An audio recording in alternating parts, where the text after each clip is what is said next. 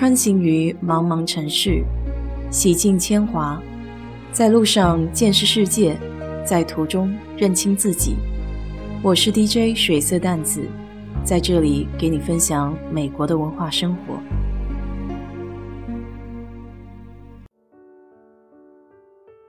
国内有六幺八，美国这里有六二幺，一年一度的亚马逊日。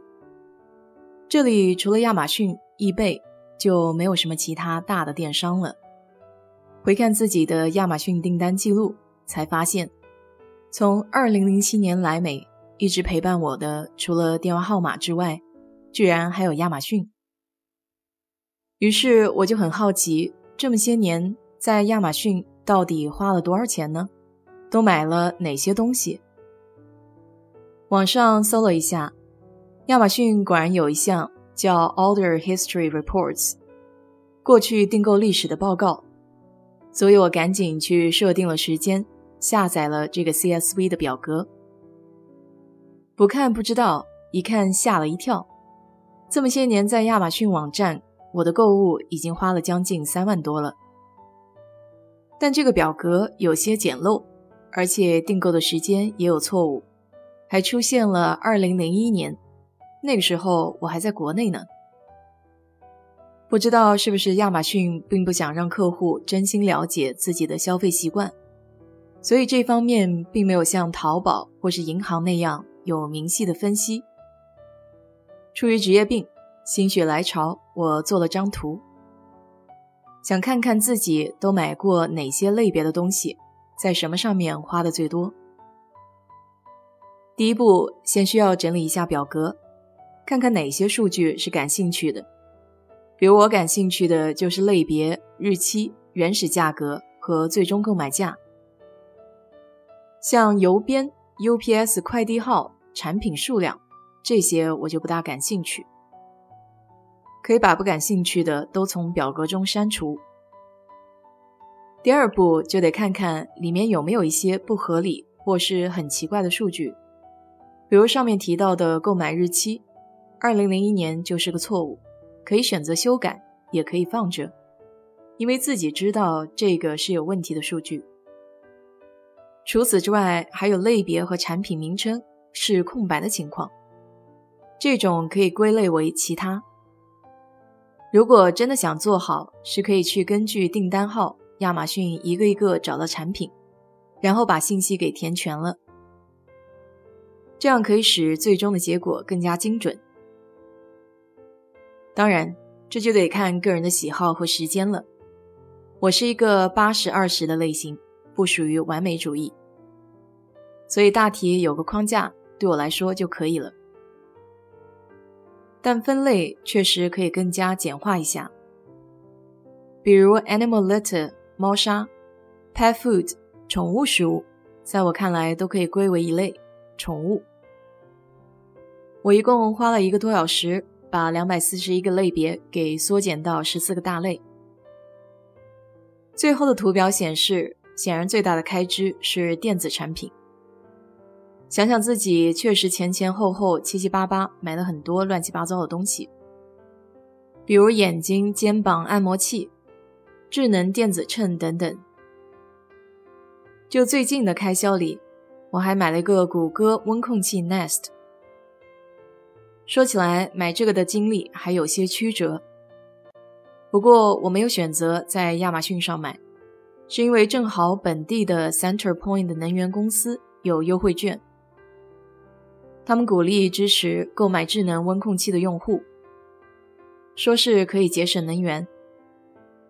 我就走网上下载了一个可以省五十块钱的折扣码，但必须在指定的地方购买，比如 Home Depot、Best Buy。这些比较大的供货商，这张折扣的有效期是一年。我捂了半年没有用，就想着等商场还能有相应折扣的时候叠加着用。正巧在我出行之前到 Lowe's 一看，是父亲节打折，这个谷歌的温控器原价是两百四十九，现价变成了一百九十九。如果再加上五十块钱的折扣。的确是一个很不错的价位。星星点点到店里结算的时候，价格怎么都不对。后来仔细观察了一下价格的标签，才发现大大的纸板上有一行小小的字：折扣要从六月二十号才开始。那时候我正好在外面休假，该怎么办呢？只好赖着脸皮拜托朋友，在我出行的时候帮我买一下。亚马逊日是六月二十一日，在外面的我也没能挡住诱惑，忍不住的偷看了优惠信息，激动的发现带摄像头的门铃加上 Echo 这套智能小物件才五十块钱，赶忙下单，当然还是拜托朋友接收。看来这手的确是该要剁了。回到家以后就开始捣鼓温控器。我对于有电的东西还是有些怵的，好在智能也包含了无脑安装这一块儿。我把旧的温控器从墙上掰了下来，后面露出非常难看的一个小洞，里面有五种颜色的电线，分别接在螺丝金属垫片底下。在拆下这些电线之前，得先用标签将金属线连接的接口给标注好。然后我才起开螺丝，把金属线从垫片下抠出来，再将温控器的底座从墙上拽了下来。接下来的一步就是安装 Nest，我得用白色的塑料板才能盖住墙上那个难看的洞。温控器周围的墙板似乎用实木加固过了，所以 Nest 自带的螺丝钉没有办法转进去。只好用最简单粗暴的方式，锤子直接砸。最后进是进去了，但螺丝也给敲弯了。好在我不是一个完美主义，反正在墙里面，眼不见心不烦，只要保证水平泡泡在正中就可以了。按照标签把相应的金属线塞进 Nest 的接口里。我原来的温控器上。多了一根红色的跳线，是接制热和制冷的电源的。一开始没看网上的攻略，直接将跳线硬塞进了两个电源孔，所有其他的步骤都按照说明来的。结果安装好了之后，空调一直不制冷，我还傻傻的以为这是智能温控器在学习中。等到第二天下午。热的已经忍无可忍了，因为室外三十多度，室内也是三十多度，这算哪门子智能呢？我猜是空调的电容器坏了，压缩机没法启动。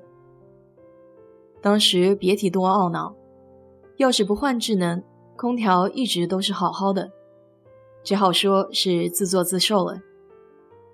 熬了一晚上没空调的日子。洗了不知道多少遍澡，为了降温，总算在第二天早上八点迎来了空调师傅。人家十分钟就搞定了电容器。其实我要是有工具也是可以换的，毕竟一个电容器在亚马逊上的价格不过二十块钱，而喊空调师傅来就得要一百五。所以最后这在智能温控器上省的钱，还不够修空调的呢。这可能就是俗话说的“捡了芝麻丢了西瓜”吧。不知道你有没有什么因小失大的故事呢？欢迎在评论区和我分享。好了，今天就给你聊到这里，谢谢。